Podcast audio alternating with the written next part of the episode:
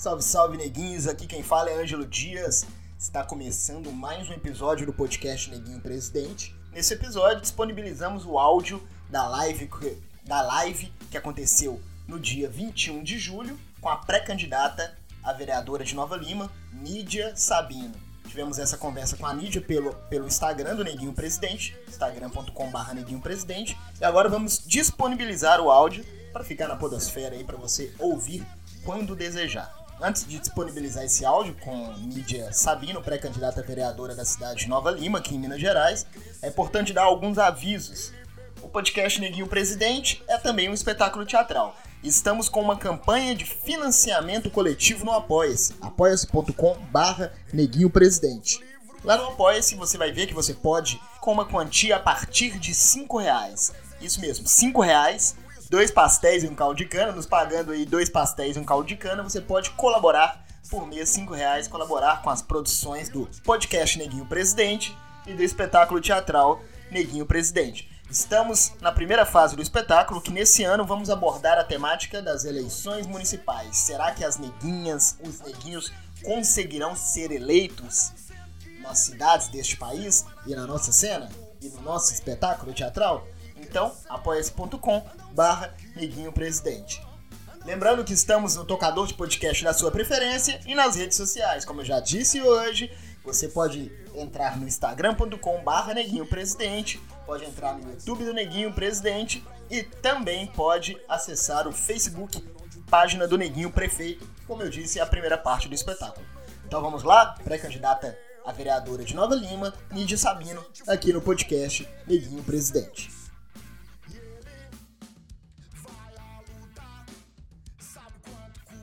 Assim mesmo. É assim mesmo. É um prazer te receber aqui no podcast, né? Prazer todo meu. É, Para começar a nossa conversa, fala um pouco sobre a sua trajetória. Você sempre morou aí em Nova Lima? Sim, pois é, eu, né, meu nome é Nidia Sabino, sou mulher negra, feminista, mãe, professora há quase 20 anos é, nascida aqui na cidade de Nova Lima, moro aqui na cidade de Nova Lima, sempre atuei na educação a minha vida inteira, então eu formei pedagogia na Universidade Federal de Minas Gerais, depois eu fiz duas especializações também na área de educação, leitura e produção de textos, alfabetização, e depois fiz um mestrado em gestão e avaliação da educação pública pela Universidade Federal também de Juiz de Fora, a minha trajetória toda é universidades públicas, escola pública. Atuei já em Nova Lima, em Contagem, em Betim, Belo Horizonte, sempre em escolas públicas, escolas de periferia. Já fui do Conselho Municipal de Educação de BH, já fui gerente pedagógica da Regional Leste durante quase três anos. E há mais de dez anos eu trabalho com formação de profissionais de educação na área das relações étnico-raciais. E há uns cinco anos eu venho empenhando nos estudos de feminismo e tenho trabalhado muito com mulheres vítimas de violência doméstica de alguns municípios aqui da região metropolitana. Eu acho que é um pouco disso que é a minha trajetória. É. E na sua família já tinha alguém dessa área de pedagogia? Eu sou a primeira a entrar na universidade, a primeira a fazer o mestrado da família mas eu tenho professoras, professoras, é, tias professoras que fizeram magistério, atuaram na área de educação, uma tia do lado do pai, uma tia do lado da mãe. E eu sempre quis ser professora desde que eu me entendo por gente. Nunca fiz outra coisa a não ser isso. e aí eu, eu, na, assim, dentro da minha casa mesmo, eu sou a única mesmo, assim. Aí eu tenho essas duas tias que já até aposentaram, inclusive. Já até aposentaram. É da época do magistério, né? E isso que poderia que podia dar aula só tendo o magistério de ensino médio, né? E aí elas fizeram, foram profissionais excelentes, aposentaram. E aí agora, atualmente, eu sou a professora da família e tenho uma, uma, uma prima que é professora de biologia. E, e na política, tem alguém mais alguém na família que tem esse interesse? Pois é, na política, meu pai que já faleceu, ele era, ele foi o filiado número um do PT, do Partido dos Trabalhadores da minha cidade. Então, a reunião, as reuniões do Partido dos trabalhadores aconteciam na sala da minha casa. Eu já nasci Nossa. nesse tipo de ambiente. Fora isso, ele trabalhava na regata dos petroleiros em Betim e era do sindicato, do Sindipetro. Então, sindicalistas, petistas, eram as pessoas que frequentavam minha casa desde sempre. Então, a, a questão da política, a política de esquerda, sempre teve dentro mesmo da minha casa, sempre faltou discussões café da manhã, do almoço, jantar, de festas. Eu vivi e cresci nesse meio. Agora, eu entrar oficialmente para a política como uma filiada e, e mais sistematicamente é há pouco tempo. Eu sempre fui uma mulher de esquerda, mas assim, desde que a gente aqui no nosso país é, começamos a assistir uma, um crescimento enorme da, do ultraconservadorismo, da extrema-direita, e alguns direitos nossos que foram adquiridos com muita luta, muito suor, a gente vê sendo desconstruídos. Aí eu pensei assim, não, algo precisa ser feito efetivamente, que não só se indignar nas redes sociais, ou se indignar entre os seus, nas conversas do dia a dia. E aí eu resolvi é, entrar nessa vida e tentar fazer um pouco do que está acontecendo, não só na minha cidade, mas no país de maneira geral, né? Uhum. Aí você atua na formação de, de, educadores aí na sua cidade também? Ou... Isso, atuo aqui na atuo em Betim, Belo Horizonte, faço palestras aqui na minha cidade, sempre é, relacionada à questão da promoção da igualdade racial e do feminismo. É nós temos uma lei, né, que, que trata da, da, da, questão da igualdade racial, né, dos estudos afros nas escolas. Quais são as principais dificuldades que você acha, assim, entre os educadores, né? Sim, a gente tem essa lei federal, que é a 10.639, ela é de 2003. Então, assim, teoricamente, ela obriga as escolas a trabalharem com a cultura de África e dos afro-brasileiros. E de 2003 para cá, a gente vê que houve uma.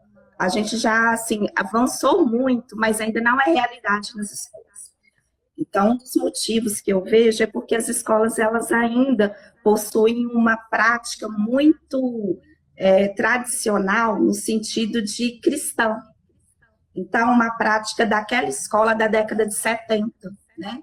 Então, é uma prática ainda muito voltada para uma única religião, para uma única prática, para um currículo eurocentrista, patriarcal. Então, existe aquela mistura também entre aquilo que eu acredito como pessoa e aquilo que eu faço enquanto profissional, um servidor público. Então, o currículo da educação, fazer da educação, ele ainda é muito confuso nessa questão do racismo que, e do, do preconceito que as pessoas possuem, está introjetado, e daquele fazer efetivo que deveria ser feito enquanto cumprimento de uma legislação educacional, enquanto compromisso com a promoção da igualdade de todos. Então, eu vejo que ainda temos muito que disputar, ainda muito que convencer, porque a, a escola está dentro da sociedade. Então, o tanto que a sociedade ainda nega o racismo, a escola ainda perpetua esse tipo de pensamento, infelizmente. Sim. Falando em racismo, você, é, quando que você se entendeu como uma mulher negra? Assim? Você chegou a sofrer muito racismo na infância? É, ou questão por questões familiares, você sempre teve, né, esteve atenta a isso, teve essa consciência? Você consegue se lembrar quando que foi que você se entendeu, começou a se entender como mulher negra? Sim a questão da raça sempre teve muito presente na minha família, porque a minha mãe é de uma família de brancos, o meu pai de uma família de negros de pele preta.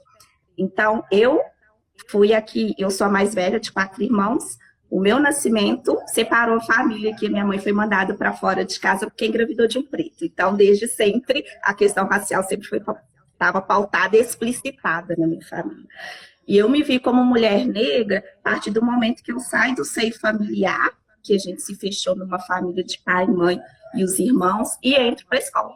Acho que é o outro que nos diz que a gente é estranho, que é um corpo estranho, que é um corpo diferente, né? Então, eu me vi mulher negra quando pela primeira vez na escola, muito nova, e alguém me chama de cabelo duro. E, se, e tem aquela negativa e aquele receio de encostar no meu cabelo. Então, ali, aquilo que não aparece no seio familiar tão explicitamente, na escola aparece muito explicitamente, muito é, até de uma maneira que tratora com qualquer autoestima da pessoa, né? Então, eu me viro uma mulher negra assim que eu entrei para a escola. E aí, fui construindo esse ser mulher negra a partir do momento que você vai percebendo que é uma questão de sobrevivência.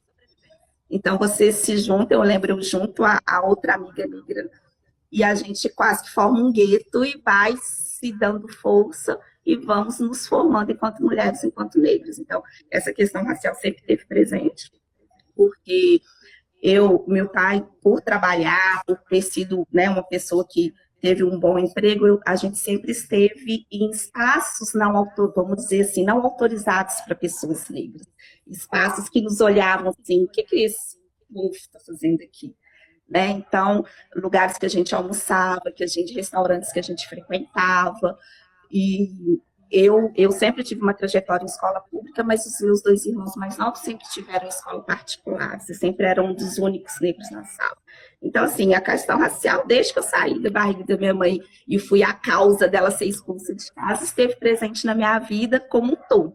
E agora, sendo mãe de um menino negro, ela se faz mais presente ainda, né? Porque a gente vive aí, mesmo estando em 2020, eu tenho 42 anos, ou seja, passadas-se décadas, eu percebo através do meu filho o quanto que a sociedade ainda mata corpos pretos. Né? Então, ainda é uma luta.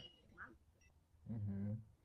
A violência em todos os sentidos, né? É, não só física, né? Mas é, os casos de racismo e injúria racial vem aumentando muito nos últimos anos, né? É, as denúncias. Alguns dizem que são as denúncias que têm aumentado, né? Alguns dizem que tem até diminuído, mas o pessoal tem é, denunciado, filmado mais. Outros fazem uma relação com o atual governo, que a pessoa que é racista se sente mais à vontade né, em se demonstrar, em se mostrar que é racista mesmo. Como você vê isso? E como que é isso aí em Nova Lima, né? Que é uma cidade que é bem tem uma diversidade muito grande, né? Muitos europeus também na cidade, não é isso? Bom, na sua pergunta, eu não acho que aumentou, não. Eu vejo que a nossa sociedade ela sempre foi racista. A questão é que não tinha rede social para você filmar, para você gravar, para você postar. Então, assim, eu não vejo que aumentou, eu vejo que sempre foi racista. O racismo, ele é estrutural, né? Então, desde a época da escravidão, com a abolição da escravatura feita da maneira que foi feita, depois com todas as políticas públicas que perpetuaram a questão de opressão do povo negro, a gente vive isso como sociedade. O racismo ele é estruturante, ele estrutura a nossa sociedade desde sempre. Não tem um episódio da nossa história, enquanto povo brasileiro, que o racismo não, esteja, não, não estivesse presente mesmo após a Constituição de 88, que é considerada a Constituição de, é, mais é, cidadã, né, vamos dizer assim, que todos nós fomos no corpo da lei vistos como iguais, a gente sabe que o que está na legislação está muito longe do que está na prática. Então, eu não vejo como aumentou, eu vejo que sempre esteve. Mas hoje nós temos instrumentos, nós temos recursos para escancarar mais esses casos, para colocá-los mais visíveis, né? Eu vejo dessa forma esse governo que está aí, ele realmente, eu, eu também, assim, eu concordo que ele, as pessoas se sentiram mais autorizadas mais a nos desafiar enquanto pessoas para serem oprimidas, porque a gente tem um governante que não está nem aí para o povo, não está nem aí para o povo preto, para o povo gay, para o povo LGBTQI+, para o povo, para o indígena, para todos esses povos. É, a gente tem um governante que faz esse discurso de opressão. Então, quando você é governado por alguém que faz esse discurso, você se sente mais livre de colocar para fora. Então, eu acho que talvez por isso a gente tem essa sensação de que aumentou, mas eu não acho que aumentou, as pessoas sempre estiveram aí, ao nosso redor, elas sempre pensaram dessa forma, é, a coisa só está aparecendo mais, né?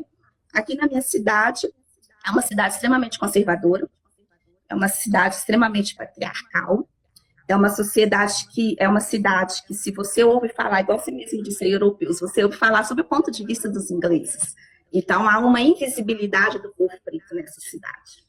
Então, a gente tem aqui um movimento negro, a gente tem um movimento de pessoas pretas muito bacana, um movimento social aqui muito bacana, mas historicamente é uma cidade que, ele, que torna esse povo negro todo visível. seja nas suas políticas públicas, que hoje a gente não tem. A gente tem uma coordenadoria que ela foi, inclusive, da época do governo petista na cidade, mas que hoje está invisível enquanto política na cidade. Né? Inclusive, quem está à frente não é nem alguém da cidade, porque normalmente a, a, né, as pessoas que estão nos movimentos sociais aqui da cidade são pessoas de esquerda.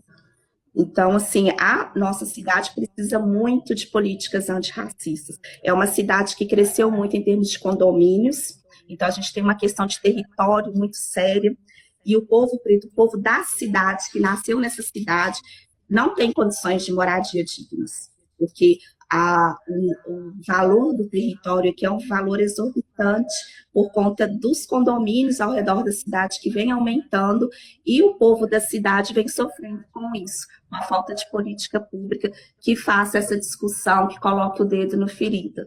Né? Você viu, nós temos uma Câmara Municipal que com 10 vereadores, 10 vereadores homens, 10 vereadores que não se colocam nenhum, né? não posso afirmar nenhum negro, porque pode ser que tenha algum que poderia se declarar como pardo, mas não faz a discussão racial. Então, a gente tem muito ainda o que conversar, o que avançar, o que discutir, o que implementar aqui nessa cidade enquanto política pública para preto, para negras, para mulheres, para aqueles que mais precisam, para quem nasceu na cidade. Muitos jovens aqui, o ano passado a gente teve vários casos de jovens que morreram de overdose de rolol, porque a gente aqui não tem política pública para a juventude mais. Então, nossos jovens, aqueles que conseguem ingressar no ensino médio, saem do ensino médio, eles não têm uma opção eles não têm, moleque aqui não tem investimento em cultura, não tem, assim, política pública de emprego, de empregabilidade, o valor do transporte Nova Lima, Belo Horizonte é um valor exorbitante. Então, até o deslocamento, o ir e vir, torna-se algo que deveria ser discutido, deveria ter políticas públicas para ajudar esse jovem, e nós não temos isso. Então, é necessário que se discuta melhor a política pública para o negro, para a negra, para, o, para a juventude, para o povo que nasceu na cidade e mora aqui na cidade. E para isso vai ter que colocar o dedo em quem está fazendo os condomínios ao redor. Uhum. Então essas seriam as suas principais pautas. Né? A gente está numa pré-campanha, né? não pode ficar falando muito, questão é, de lei eleitoral, mas essas seriam as suas principais pautas, assim, educação e essas políticas para o negro, para os jovens, políticas públicas, né?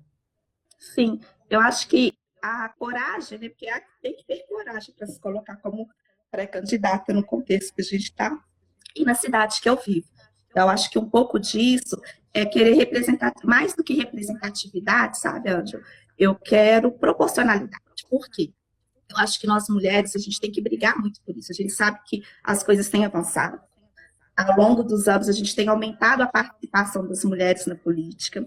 Eu acho que esse ano vai ser um ano muito bacana, que eu tenho visto vários colegas, várias mulheres, um movimento muito bacana de mulheres negras no poder. Então, assim, eu me sinto muito é, esperançosa. Mas é preciso que a gente também discuta a proporcionalidade. Então, um pouco de eu me colocar como pré-candidata é eu dizer para outras mulheres que a mulher ela não precisa ser representada, ninguém precisa dizer por nós. Nós podemos e devemos dizer por nós mesmos. Nós precisamos de voz. E tudo aquilo que nos incomoda enquanto sociedade, para ser mudado, precisa que a gente esteja nas estruturas de poder. A gente não muda nada se a gente não estiver nos espaços de decisão.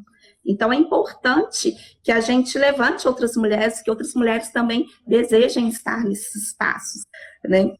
Porque a, uma mulher, quando ela consegue movimentar muito, ela consegue movimentar isso, mas ela tem que falar. Então, assim, se a gente hoje é mais da metade da população brasileira, né? Se eu não me engano, acho que nós mulheres somos 52% da população, de acordo com o último censo. Nós, mulheres negras, somos 27%, é quase um terço. E a nossa representatividade é mínima em espaço de poder. Isso precisa ser discutido, não só como pré-candidatas, né, mas também internamente nos partidos, internamente no Congresso, com políticas que realmente deem condições para que as mulheres, e as mulheres negras principalmente, possam realmente estar em pé de igualdade, por exemplo, numa campanha, né, que a gente sabe que não, não é igual. Então, assim, as minhas pautas enquanto pré-candidata é isso, é dar voz, é dizer para as mulheres, mulheres, ocupem os espaços, falem por vocês mesmos, é querer fazer projetos na minha cidade para a juventude, para o povo que nasceu nessa cidade, projetos eficazes. É um pouco assim de inovar dentro do que a gente está acostumado como política. Aqui na minha cidade, o que nós estamos acostumados como política é aquele tipo de política que faz um ciclo vicioso. O vereador ele faz projetos que vão ficar ali como batizar nome de rua, conceder honraria a alguma pessoa, um título, é, e aí vem aquele assistencialismo de doar cesta básica ali, cesta de alimento ali. Então, o eleitor, ele fica quase que devendo um favor para aquele tipo de político. E esse ciclo não se quebra, e aí as políticas são sempre do individual e não do coletivo. Então, eu acho que a gente tem um grupo bacana aqui na cidade que quer inovar esse jeito de fazer política. Fazer uma política que ela seja realmente de utilidade pública. Fazer uma política que seja para o outro, não para o meu próprio provento. Eu acho que é um pouco disso que eu coloco o meu nome para discutir na cidade. Sim. E falando em campanha, a gente viu aí nos últimos dias né, uma pressão no TSE né, em relação às campanhas antirracistas, né? Que é de ter uma verba destinada né, para candidaturas negras, né, para que tenha uma divisão mais igual. Né? A gente tem a lei dos 30% né, das candidaturas, mas eu pesquiso até o Osmar Gaspar, que é de São Paulo, ele pesquisa sobre o. ele fala sobre os negros na Câmara Municipal de São Paulo e na Assembleia Legislativa.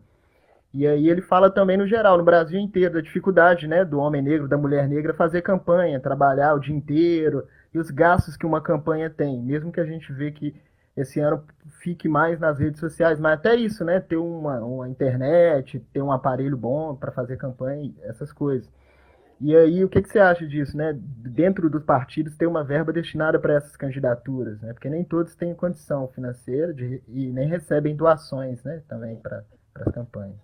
Sim, eu acho fundamental, porque se a gente reconhece um dos grandes problemas que a gente não consegue combater o racismo da maneira que se precisa, é porque a gente não enxerga o racismo naquilo, na, na sua estrutura.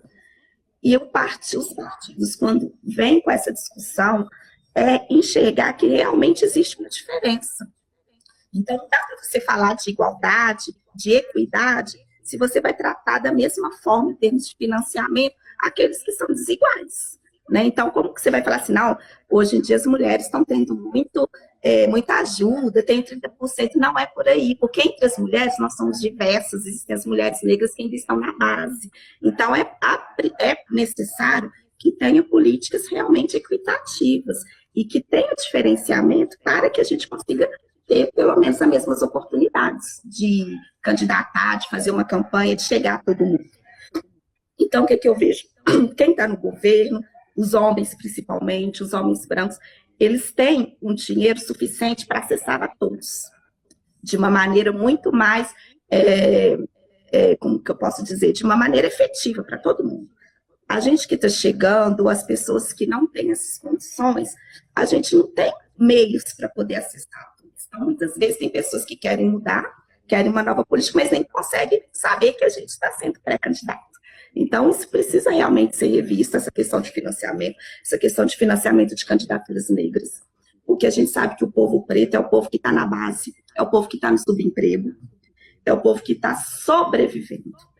Então, precisa ter um financiamento maior para que a gente possa disputar em pé de igualdade. Então, isso é para ontem, sabe? A gente não vai ser para essa eleição, mas é para ontem. Eu acho que é por aí. É, eu entrevistei um, um vereador de São Paulo, né, recentemente, e ele fala que, que ele é contra as cotas, né? Então ele fala que é contra todo tipo de cota e que isso deveria ser questão econômica, que cultural, com o passar dos anos, os negros vão é o que dá a entender, né? Com o passar dos anos, os negros vão ter mais condição financeira e vai poder financiar suas campanhas, né? É. Eu acho que é de uma é. hipocrisia esse discurso, é de uma hipocrisia imensa, principalmente vindo de pessoas pretas como esse candidato que você está falando. Porque, gente, se trata de uma reparação histórica. A gente fala, a Bia Ferreira fala isso numa letra de música dele, cota não é esmola, cota não é esmola, não é tratar diferente porque a gente está precisando de migalha, isso não é migalha, sabe? Historicamente, a gente já teve cotas, quem estuda política, quem estuda história, sabe que as políticas públicas do nosso país sempre deram cota. Cota para quem não era filho de escravo, para quem não era ex-escravo, para os filhos de imigrantes, sempre houve cota no nosso país.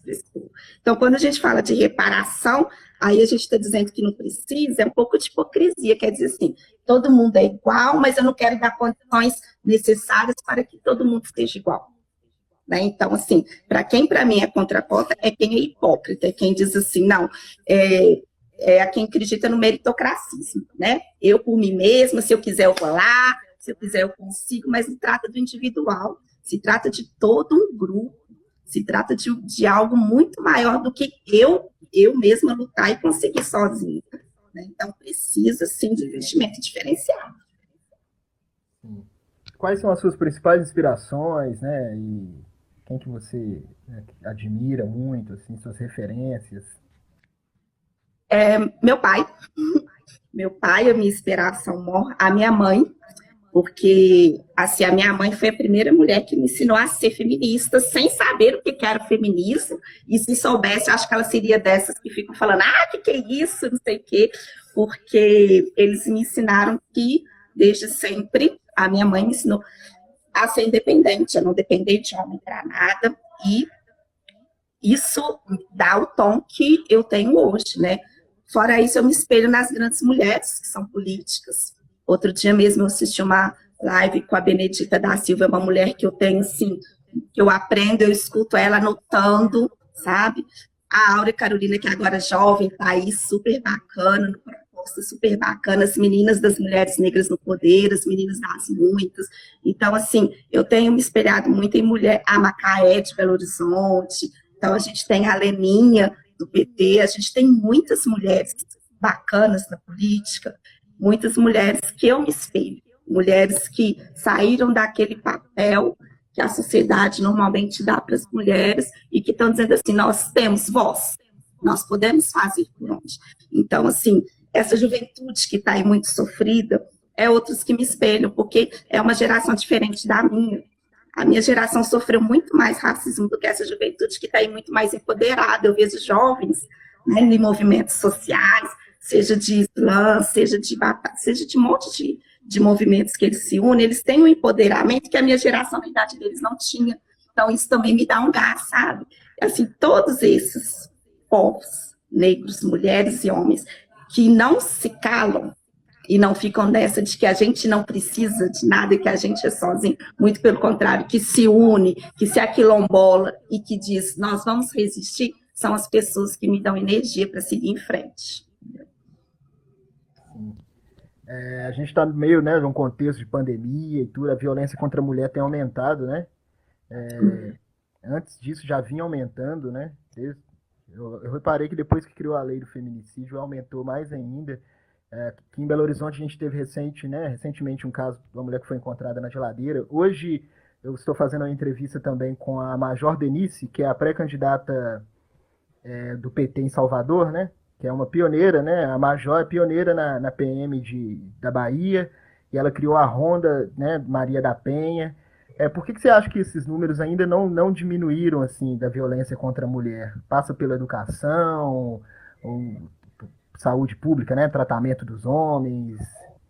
O racismo, Angela, ele anda muito lado a lado com o machismo. Então, assim, a nossa sociedade ela é extremamente patriarcal e machista, estruturalmente, assim como é racista. Então, quebrar isso, desconstruir isso, leva um tempo muito grande. Precisa sim da educação, mas precisa também das pessoas quererem se desconstruir. Então, a violência doméstica ela é naturalizada na nossa sociedade.